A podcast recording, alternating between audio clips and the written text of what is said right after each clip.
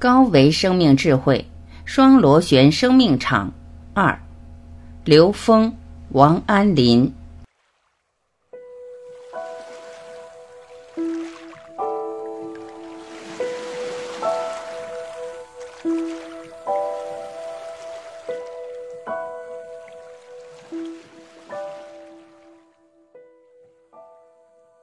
双螺旋生命场对我们的启发。安林，双螺旋生命场是一种物质、精神、神性层面能量的统一规律。物质层面是有形的，是我们能够看见的；精神层面的是我们看不到的；最核心的是无形的，更根本看不见的神性规律。双螺旋是打通这三个层面的统一场。所以在各个领域里面都可以广泛的使用。为什么螺旋有这么大的穿透力？因为所有的螺旋都是由无数的变形杠杆组成的。因为一切大的事物都是起于细节。双螺旋生命场能撬动我们的认知障碍。双螺旋生命场在各个领域中有什么作用呢？请刘峰老师用科学语境讲解。纯科学逻辑作为基础逻辑系统。刘峰，我们把纯科学逻辑作为一个基础逻辑系统。我们在科学的语境下，不同智慧系统相互印证，作为专业基础理论体系，把每一个系统各自系统的理论的实践和呈现作为一个专业体系，这样形成了一个次第，形成基本体系。这样就形成专业理论和基础理论的关联对话，从而形成一种对话关系。大家可以从基础的数理化的基本逻辑和理论来学习和理解安林老师的理论。安林老师的双螺旋理论表现在我们世界中，其实随处可见。其实，在隐形的层面也有自己完整的属性。双螺旋具备显形、显性。和隐形、隐性的属性，双螺旋在宏观和微观的机理上，安林老师说是一个变形杠杆。螺旋构成的是一个圆的运动，螺旋运动圆心围绕另外一个圆心运动，所以很容易看到太阳系、银河系的运行规律。螺旋运动的本身是能量波到三维的一个呈现。螺旋运动是一种基本的，所有的运动都是螺旋运动叠加构成的，因此它可以调制成任何一种存在的形式，转换一种能量关系，这就是变形杠杆最本质的机理。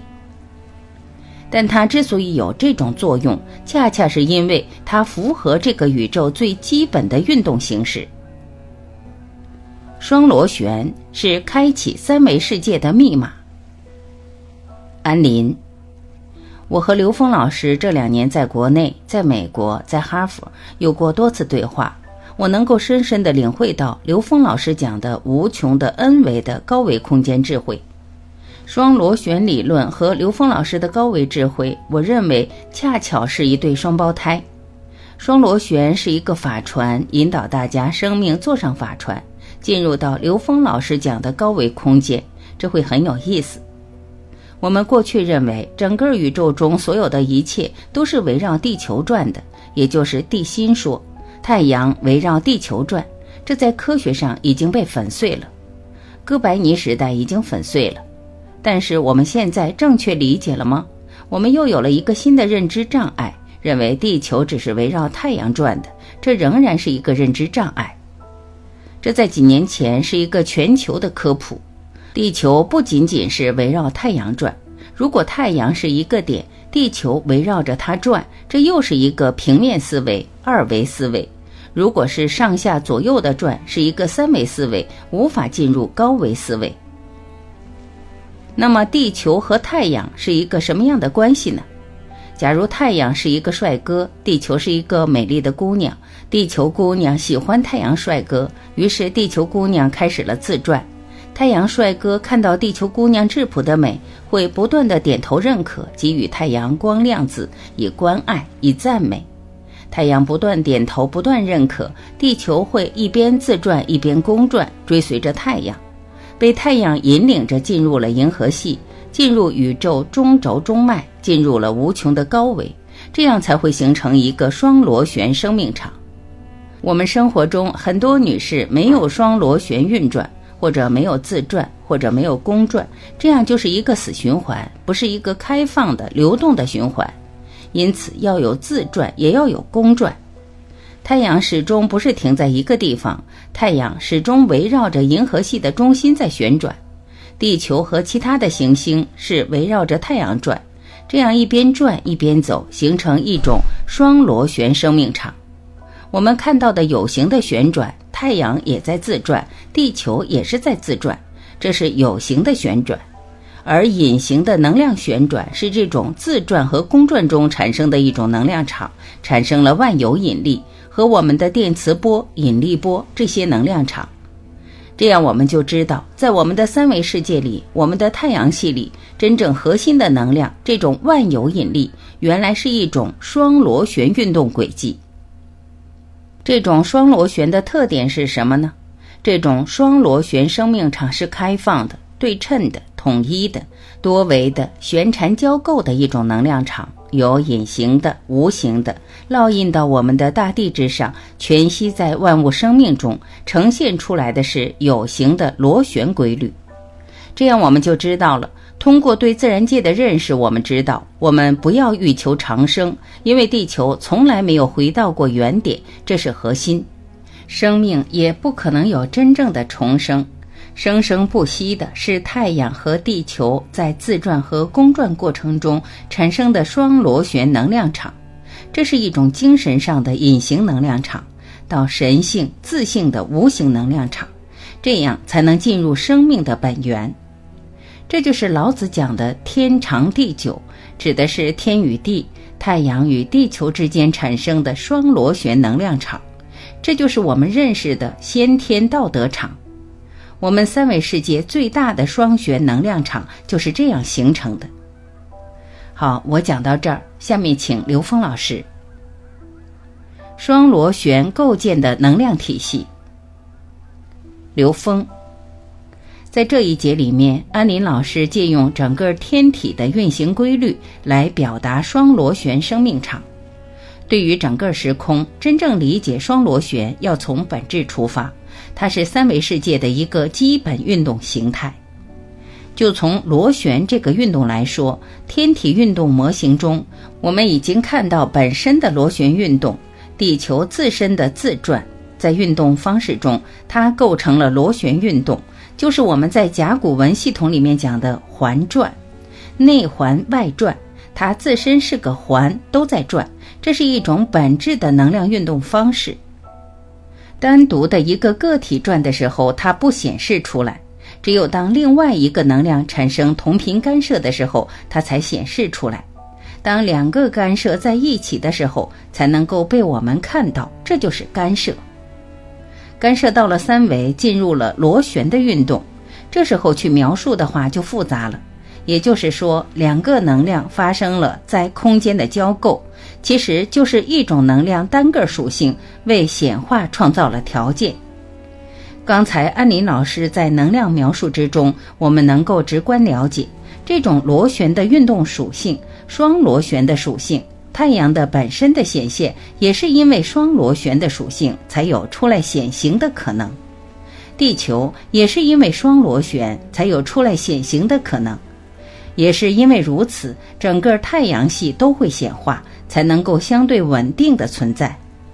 所有的能量结构没有一个独立的存在，都具备双螺旋构建的能量体现。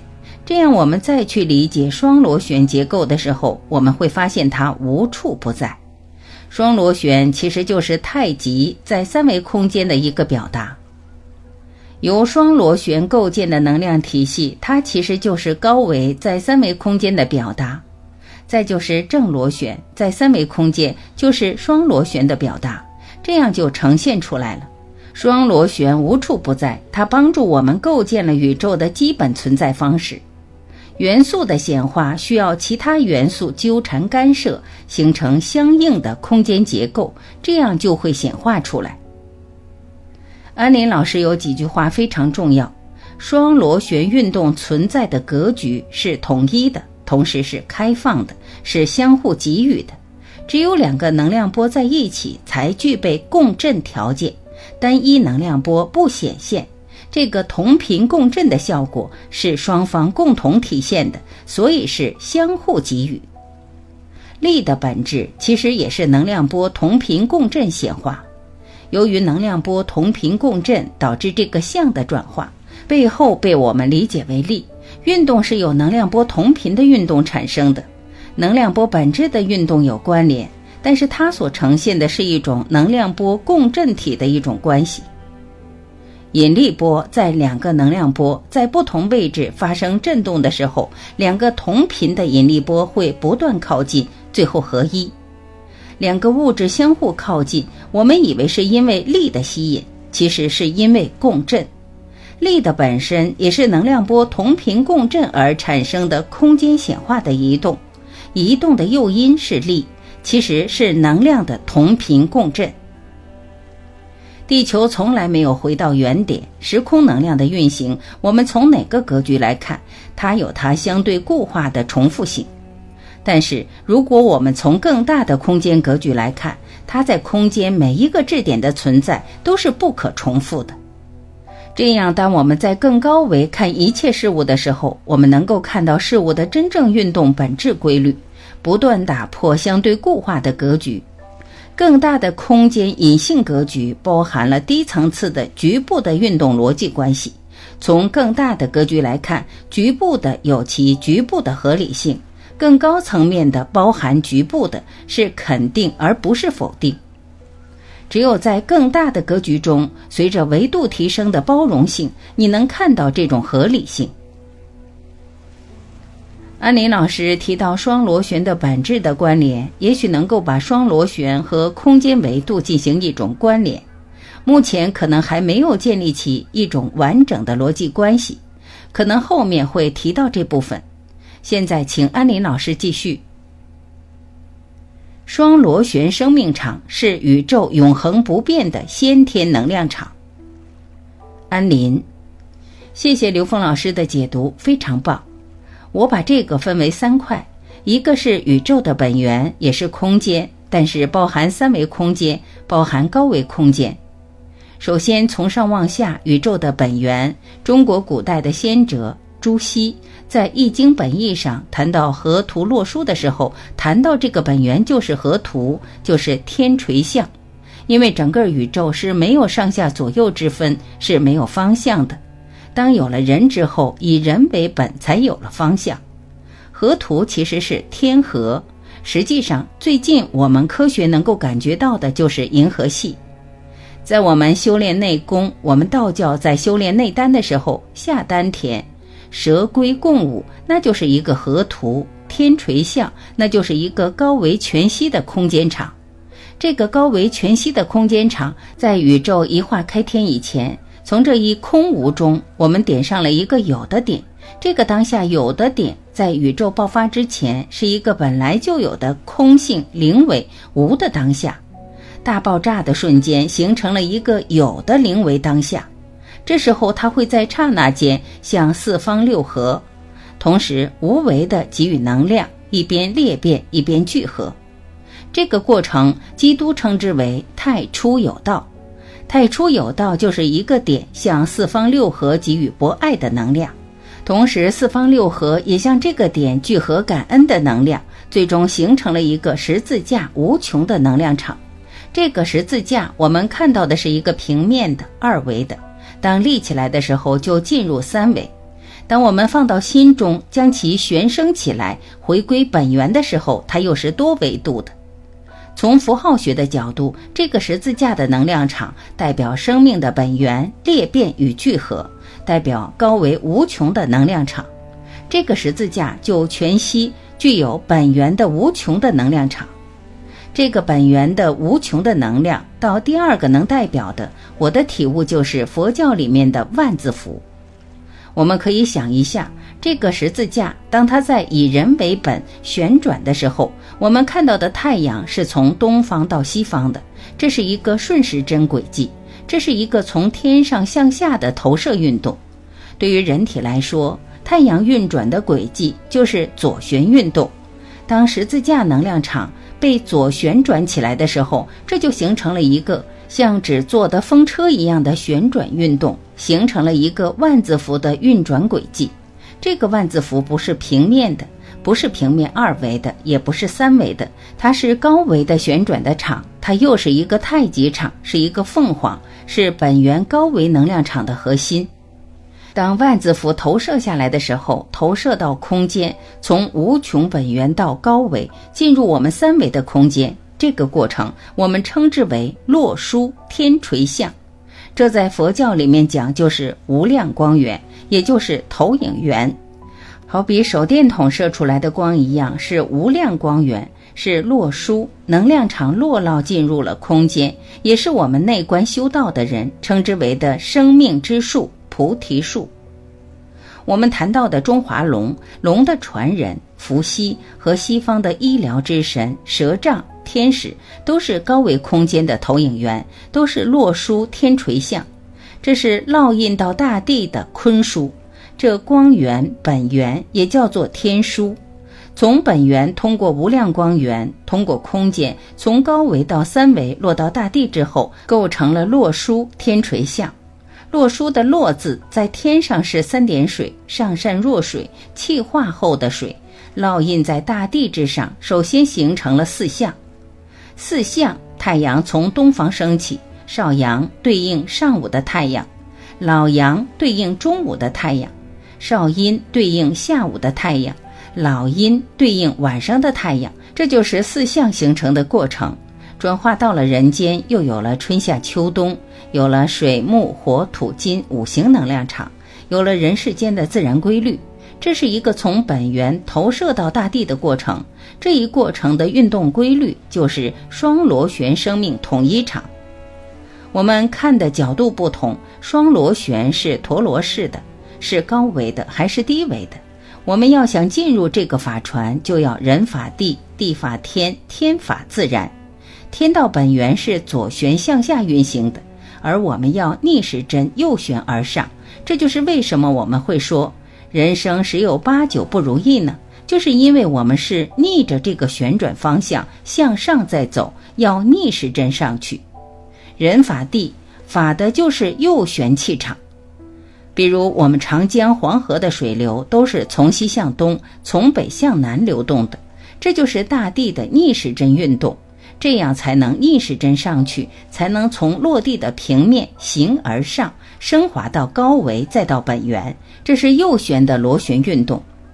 返璞归真，在有的一点的当下，乘上双螺旋生命场法船，用本心之自性撞开；有的黑洞当下，进入无的白洞当下，生命便进入了高维空间，进入了大爆炸前的空性的无的当下。关于双螺旋理论和空间维度的关系，刘峰、安林老师在双螺旋理论这里面借用了宇宙大爆炸，借用了河图、洛书这些概念。其实我们在描述宇宙的系统的时候，我们可以有无穷个系统，每一个系统就像切蛋糕一样，它本身是自洽的，每一个系统都可以建立自洽的名词名相关系。当我们在借用科学的语境来表达的时候，我们有一个原则，就是严谨地遵照这个系统本身的逻辑关系作为基础，然后再找这个系统和其他系统的关联。如果重新定义，那等于创造了另一个系统。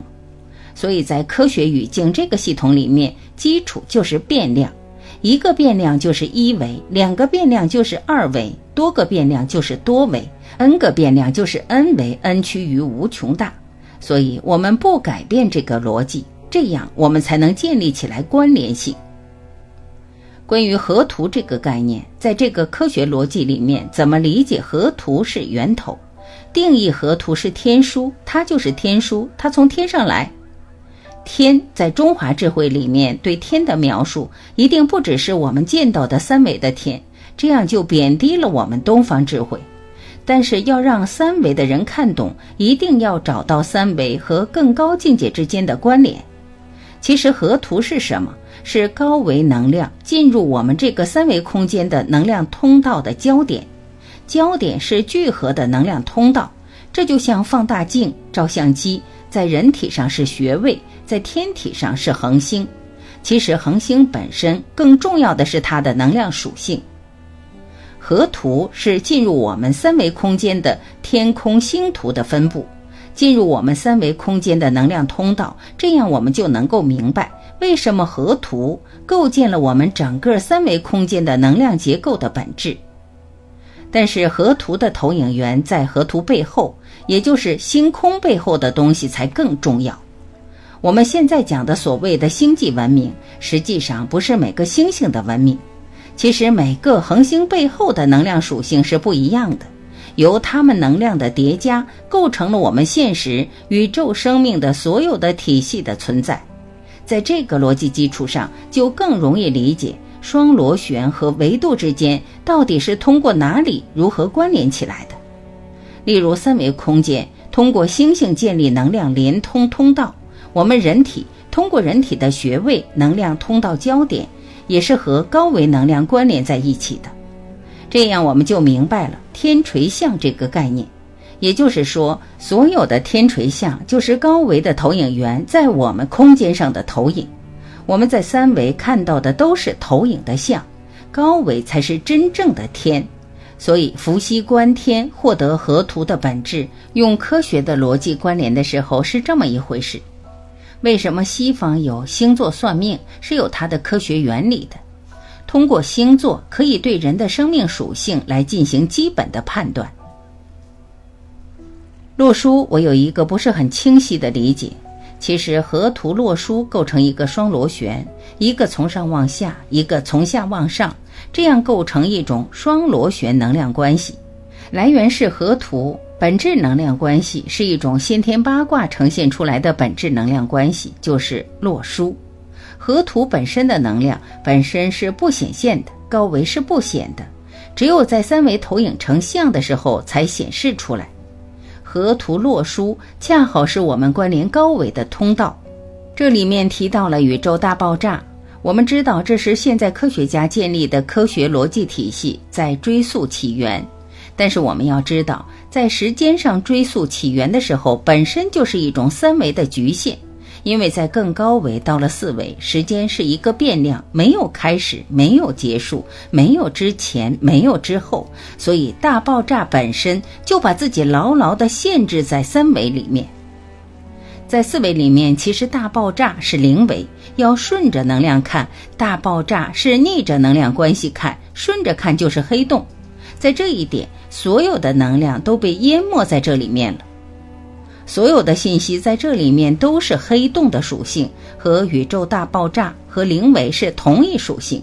这一属性就是所有宇宙的属性。焦点本身就是一个质点，在焦点之前能量是汇聚的，之后是爆炸的。这样零维和 n 维 n 趋于无穷大，本质上是一致的，就是三个字：无分别。只要产生分别。那么就会在宇宙空间中呈现，所谓的分别就是在中间的维度中的呈现，但是它具备一切呈现的可能性，叫做空性。它不是没有，它可以成为万有，但是它不执着于任何有。这样的话，我们就了解了空间维度和河图洛书和双螺旋的关联。所以，双螺旋是最基本的存在结构。单螺旋不是结构，不存在结构。双螺旋在振动的时候会形成各种各样的结构。在东方智慧里面，形成五个能量特性，五行能量源于双螺旋结构。双螺旋共振的时候构成四项能量，它们的平均能量构成第五行能量土行能量。单螺旋的太极本身就是一个正弦波，不显示。只有双螺旋才能呈现结构。之后，观测者的出现才能够显现，这样就是三生万物，这样我们才能突破现代科学家的逻辑描述，否则永远被局限在三维的状态里面，无法进入高维的意识状态。所以，《金刚经》里面说的很对：过去心不可得，未来心不可得，现在心不可得，这些都是三维逻辑，这使得我们牢牢困在三维状态里面。因此，我们要获得双螺旋的高维能量，只有贯通。只有贯通之后，高维能量才有可能作用于三维世界、三维生命，否则永远被三维障碍。在整个太阳系中，都是能量属性的显化，所以要理解三维的属性，要贯通。当我们贯通的时候，我们高维的能量才能作用于三维的世界。这样，双螺旋理论和整个空间结构的关系，我们就用相对严谨的数学逻辑来描述了一种关联，这样才能更好的理解。这样，我们在东方智慧中，河图、洛书、星空、二十八星宿、九大行星、五大能量属性等等，都是代表不同的能量属性，这样就构成了东方智慧里对于能量结构的整体描述。这种描述结构其实与整个科学体系并不矛盾，但是要找共性的部分，求同尊异，从而找到共同要表达的宇宙之道。